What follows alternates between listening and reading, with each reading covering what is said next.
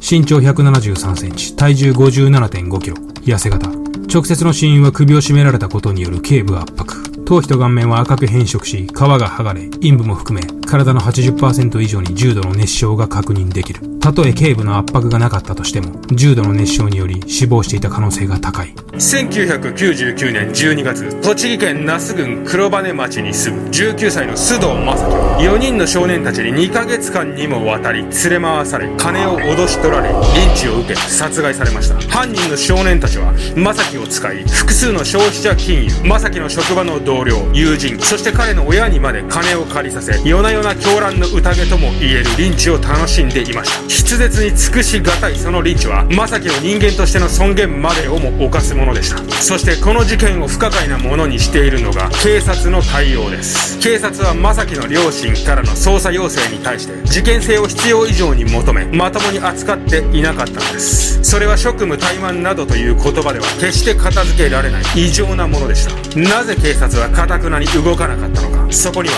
驚愕の事実がありました。今日は決して風化させてはならない。栃木リンチ事件にグロファイングだ。眠れなくなっても知らないぜ。すべての始まりは一人の男の自堕落な欲望からでした。楽をしながら金を手に入れたい。できるだけ自分ではリスクを冒さずに、なんとか金を手に入れる方法はないものか。1999年9月、主犯格の藤村はそんな腐った欲望を実現するために、以前からの知り合いである松山と連れ立って、最近何かと羽振りがいいと噂されている上田の元を訪ねます。藤村、上田、松山。この少年たちこそ、栃木リンチ事件の実行犯3人なのですが、その関係性は対等ではなく、藤村が他の2人を恐怖で支配し、服従させるというものでした。さらにこの時点では、後の正樹殺害の実行犯となる上田も、藤村のターゲットの1人に過ぎなかったのです。中学からの同級生であった藤村と上田ですが、この頃2人に付き合いはなく、なんとか上田の連絡先を突き止めた藤村は、彼に会うなり恐喝し、金を貸せと迫ります。久しぶりだな、上田。お前最近俺の悪口を言っているらしいじゃねえか。ちょっと金貸してくれねえかな。この藤村という男、非常に狡猾で悪知恵が働く割には、臆病で小心者。自分の保身のためなら平気で嘘をつき、弱い者には強く、強い者には従順になる。そんな男です。この一件の裁判時には、藤村は自らの反省の態度をアピールするため、頭を丸めて出廷し、法廷では大げさに泣き真似までしています。そんな藤村の最終兵器は地元のヤクザとのつながりでした。パチンコ屋にいるヤクザの先輩と親しく話す姿をあえて上田や松山に見せ、自分の背後に暴力の影をちらつかせることにより、藤村は上田、松山、さらにはこの事件に関わる人間を支配していました。藤村に脅された相手は、そのまま消費者金融の無人契約機から金を借り、それを丸々藤村が奪い取る。このスタイルこそ彼が考え出した錬金術でした。そしてこの日藤村からさらなる金の要求をされた上田は、自分の身代わりとなる新たなターゲットを提案します。俺の職場にパシリにしているおとなしそうな須藤という奴がいる。あいつなら強く言えば金を借りるだろう。最悪の3人組と須藤正樹の運命が交錯した瞬間でした。ここから正樹の運命は出口のない負の連鎖に巻き込まれていくのです。須藤正樹は高校卒業後大手自動車メーカー N 社に就職し、事件のあった1999年に栃木工場に配属されたばかりでした。虫も殺せないような優しい性格の持ち主で自分より他人を優先し困っている人間を放っておけない。そんな少年でした。正樹と実行犯の上田とは N 社の同期という関係でしたが、二人は対照的なタイプで、上田は N 社に就職後、すぐに交通事故を起こし入院していましたが、退院後も彼は後遺症を理由に N 社から出る手当を貪る生活を送っており、N 社内部でもすでに問題児として通っていました。1999年9月29日、藤村と松山と共に正樹の元へ現れた上田は、彼にこう言い放ちました。ヤクザの車と事故を起こし、修理代を請求されている。すぐに払わなければ大変なことになる。金を貸してほしい。上田は必死でした。藤村の目を何としてでも正樹に向けなければ、自分が藤村にたかられ続ける。それはまさにあらゆるコミュニティ内で、日々繰り広げられているいじめと同じ構図であり、被害者が加害者に変わる瞬間でした。そして人のいい正樹は、この時、自分の口座から7万円を引き出し、上田に差し出してしまいます。一部始終を見ていたハイエナのような藤村は、一連の正樹の行動に対してある確信を抱きますこいつからはもっと引っ張れる明日会社を休んで消費者金融から金を借りてくれこの日から藤村たちによる正樹の軟禁が始まったのです翌日には無人契約機がある消費者金融の ATM を車で回り、正樹に金を借りさせます。お前が座っていた車のシートの部分が焦げている。お前が焦がしただろ、50万だ。車のドアをぶつけたから修理代として15万だ。サングラス壊したな、この野郎。100万用意しろ。正樹の気の弱さにつけ込み、藤村たちの要求は次第にエスカレートしていきました。彼らは笑いながら正樹の頭と眉を反り上げ、楽しんでいました。正樹はその際も引きつった笑顔を見せながら抵抗はしなかったと言います。そして彼らは正樹が消費者金融から金を借りられなくなると、次は正樹を使って、彼の友人や同僚から借金をすることを考えつきます。正樹の友人や同僚を呼び出し、正樹くんがヤクザと自動車事故を起こしてしまい金が必要なんです。正樹くんが彼女を妊娠させてしまって金が必要なんです。などと言い、藤村ら3人も一緒になって頭を下げる。友人や同僚から直接金を借りることができない場合には、友人に対して消費者金融に行くように指示をし、いざ消費者金融から金が借りられると、途端に高圧的な態度になり、さっさとその場から立ち去ってしまう。この正樹の友人、同僚に対する借金の申し込みは、以降何度も行われています。藤村たちが正樹を連れ回していた2ヶ月の間の生活費は全て、正樹や彼の周囲の人間から巻き上げられた金で賄われていました。食事代、ホテル代、パチンコ代、風俗代、洋服代、旅費、金は湯水のごとく消えていきました。一方この頃、会社を無断欠勤している正樹の両親のもとには、N 社から連絡が行っていました。息子さんが出社していません。黒羽市で理容室を営む両親のもとにこんな電話がかかってきたのは10月4日のことでした。会社を無断で休むなど、息子の性格から考えてありえないこと、何か大きな病気や突然の事故にあったのかもしれない。不安に思った両親は翌日には会社の寮に行き、正樹の部屋を確認しますが、そこに正樹の姿はありませんでした。もっとも翌日には正樹は寮に戻り、通常通り会社に顔を出しますが、それも3日間だけでした。正樹はまた、会社を休み始めたのです。そして両親に対して金の無心の電話話がかかってきたのもこの頃でした。2万円でも3万円でもいいからすぐに金を振り込んでくれないか。父は正樹に無断欠勤の理由と現在の状況の説明を求めますが、正樹は言えないを繰り返すのみ。当然この時電話の向こう側では藤村たちがその全てを聞き、指示を出していました。両親に対する金の無心。それは以降、正樹の死の直前まで何回も続くことになります。正樹の両親がこの事件を通じて振り込み、肩代わりした金は合計で600万円を超えています。正樹が連れ回されている間、彼は何度も両親に電話をし、友人や同僚とも直接会っています。助けを呼べる機会は何度もあったのです。しかし正樹は藤村たちから逃げることはもとより、電話越しの両親に助けを求めることもしませんでした。まるで自ら逃げることを放棄しているかのようにも見える。正樹の行動には一体どんな理由があったのでしょうか。この点について明確な答えはありませんが、一つ考えられることは、藤村たちが正樹の実家や両親の素性を知っており、自分が逃げれば彼らの背後にいる組織が出てくると考えたからではないでしょうか。10月15日、正樹の両親のもとに N 社から連絡があり、一行は栃木県警石橋警察署へ家出人捜索願いを提出しに行きます。しかし担当の刑事は、この案件には事件性がないという理由で椅子にふんぞり返り、ペンを回し、メモも取らずに対応したのです。一瞬にしてやる気がないことが分かった。後に正樹の父親はこう述べています。そうです。この栃木リンチ事件は、警察組織のこのような怠慢な対応との戦いでもあったのです。この日以降、正樹から電話がかかってきたり、正樹の友人である被害者を通じて、何か新しい情報が入るたびに両親は、栃木県警を訪れていますが、その度に県警はやる気のない態度で、正樹の両親を門前払いに近いような形であしらっています。石橋署、黒羽署、宇都宮東署、宇都宮中央署、正樹の両親が警察に相談した回数は、実に16回にも及びました。どの警察署に行っても態度は同じでした。事件にならない限り警察は対応できない。不自然にも思われるこの対応。正樹の両親は何か違和感を感じていました。そしてこの違和感の正体は正樹の死後明らかになるのです。最後に会社に出勤した日以降、藤村たちに車で連れ回され、夜通し凄惨なリンチを受けていた正樹。そこでは一体何が行われていたのでしょ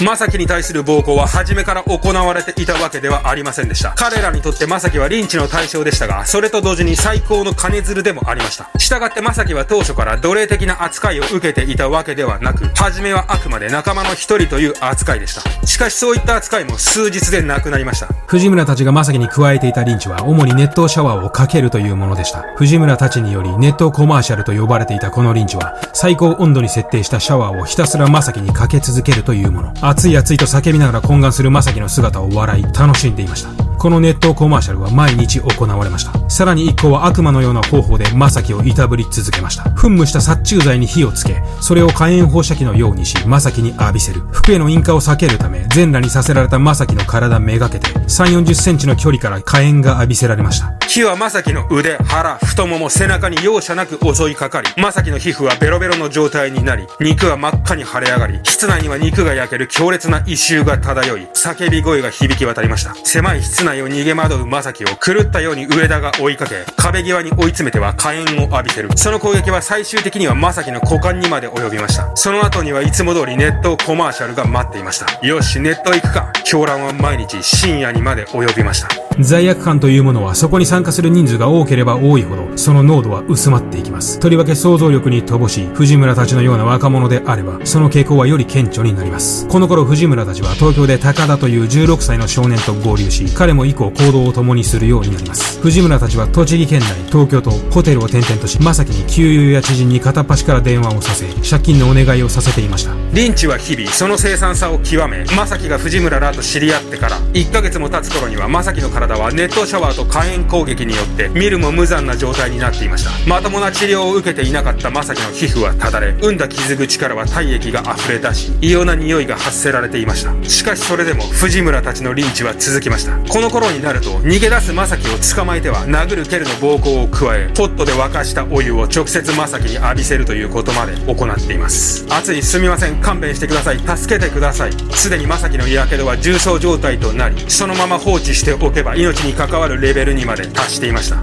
一方正樹から両親への金の無心のペースはより頻繁になりそれとともに両親の元へは正樹に金を貸した友人職場の同僚から連日のように相談が持ち込まれその度に両親は金を返して回りました。正樹の両両親にもそろそろ限界が近づいていました。両親は銀行の定期預金生命保険火災保険まで解約しさらには借金までしています。そんな中正樹の両親は何とか加害者である上田と松山の親と繋がることができ一行は警察に行きます。加害者側の親たちも一向に帰ってこない息子の所在を把握できずにいたんです。しかし担当の石橋署の刑事はいつものようにのらりくらりと対応し事件にもなっていないのに警察は動くことはできないとお決まりの文句を口にするだけでした。かたくなまでに捜査をしない警察なぜそこまで協力してくれないんだ。正樹の父の苛立ちがピークに達した時父の携帯が突然鳴り響きました。正樹からの金の無心の電話です。そしてこの時石橋署の刑事が取ってしまった行動こそ正樹の殺害につながる最悪のものだったのです。父は一度電話に出るとお父さんの友達がここにいるからちょっと話してくれと言い担当刑事に電話を代わります。その狙いは担当刑事が生の息子の声を聞くことによって感じるであろう違和感を何とか捜査につなげて欲しかったというものでした。ししかし担当刑事である難波はこの時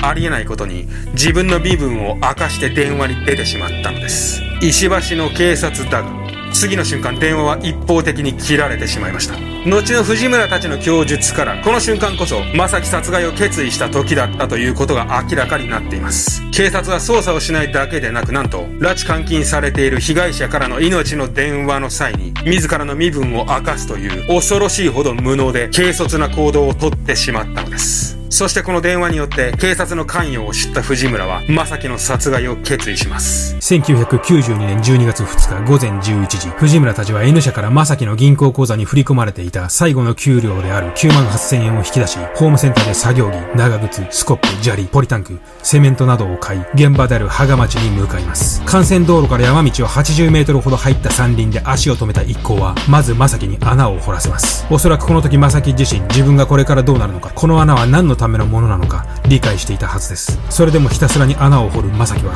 もう覚悟をしていたのでしょうか。この地獄から一刻も早く抜け出したい。正樹が穴を掘り終えると上田と松山は彼に全裸になるように命令しました。体の火傷跡はすでに腐敗しそこからはものすごい腐敗臭が漂っていました。正樹を座らせ首にネクタイを回し上田と松山が両側から力いっぱいそれを引っ張ります。わずかなうめき声と痙攣の後須藤正樹は動かなくなりました。その後藤村は自宅に戻り、両親と共に食事をし、上田と松山と高田はホテルにチェックインし、逃亡について話し合いました。殺人罪の事故は15年だ。15年逃げ切れば大丈夫だ。しかしこの後事件はあっけなく解決します。途中からリンチに合流していた高田が自首をしたのです。自宅に戻り、両親の呵責に耐えきれなくなった高田は、警視庁三田警察署に行き、全てを話します。これにより翌日には、正樹の遺体が発見され、藤村、上田、松山も逮捕されます。2000年6月1日、宇都宮地裁は主犯の藤村と上田に休憩通り無期懲役を、松山には懲役5年から10年の不定期刑の判決を下しました。藤村は判決を不服として控訴しましたが、東京高裁は2001年1月に控訴を棄却し、これによって判決が確定しました。2006年、正樹の両親は栃木県を相手に損害賠償請求訴訟を提起しました。一審である宇都宮地裁は、捜査の怠慢と殺害との因果関係を認め、正樹の両親の主張を全面的に認める判決を下しましたが、これに対して栃木県は控訴、裁判は最高裁まで持ち込まれ、最終的には栃木県に1100万円の賠償義務が確定しました。2ヶ月にも及ぶ凄惨なリンチは、これにより一応の決着がついた形となりました。しかしこの事件、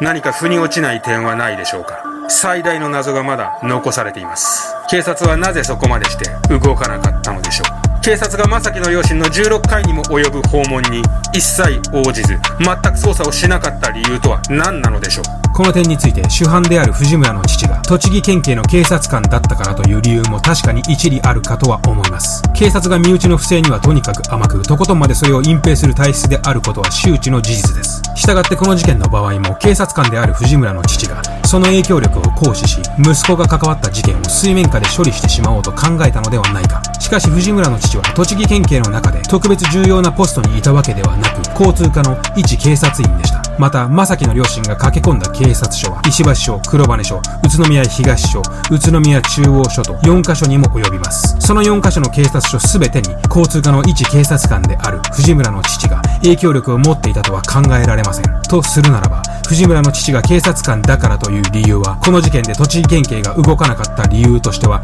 弱すぎます。この事件にはもっと大きな個人ではコントロールできないほどの力が働いていた可能性があります。藤村の父でもない。警察組織そのものでもない。当然犯人たちの少年でもない。その親でもない。では誰が？そうです。この事件の登場人物を消去法で見ていくと答えは一つしかないのです。最後に残るのは正樹の勤め先である。大手自動車メーカー N 社だけなのです。そしてこの事件の加害者である上田被害者である正樹。さらには正樹に呼び出され金を貸した同僚も多くは N 社の人間でした。それならばどこぞのマスコミが事件を嗅ぎつけこの事件は N 社の内部で起きたことと報道してもおかしくはない。社内でのリンチ事件として報道されてもおかしくはない。だったら事件を内密に処理するしかない。警察で事件化せずあやふやにし当事者だけを N 社から切ってしまえばいい。そう N 社が考えその影響力を行使してしかるべきところに声をかけ事件を内密に処理しようと判断したのなら正樹の勤めていた N 社の栃木工場では実に6000人近い従業員が日々働き生活しています。それは一つの巨大なコミュニティと言っても過言ではなくその影響力は当然絶大なものであり政治的にも大きな意味を持っています。さらに警察の天下り先として N 社がありそこには警察でかつて主要ポストにいた警察 OB が天下っていたとしたら事前に全ての情報を把握していた N 社がすぐに動き叱るべき指示をしていたとしたら警察はなぜ動かなかったのか。この事件で最も大切な真実は不明のままです。いかがだったでしょうか？栃木リンチ事件。凄惨なリンチはもちろんですがいろいろなことがありすぎた事件でした。この事件についてはここで話したいことは山ほどありますけども長くなりすぎますので何か別の機会に回したいと思います。で次回はですね動画の最後でコメント返しをしたいと思いますのでぜひ今回コメントグロファイラーの皆さんは残していってください。いきなり寒くなりましたね、えー、グロファイラーの皆さんは例の流行り病には十分気をつけてお過ごしください。じゃあ今日はこの辺で。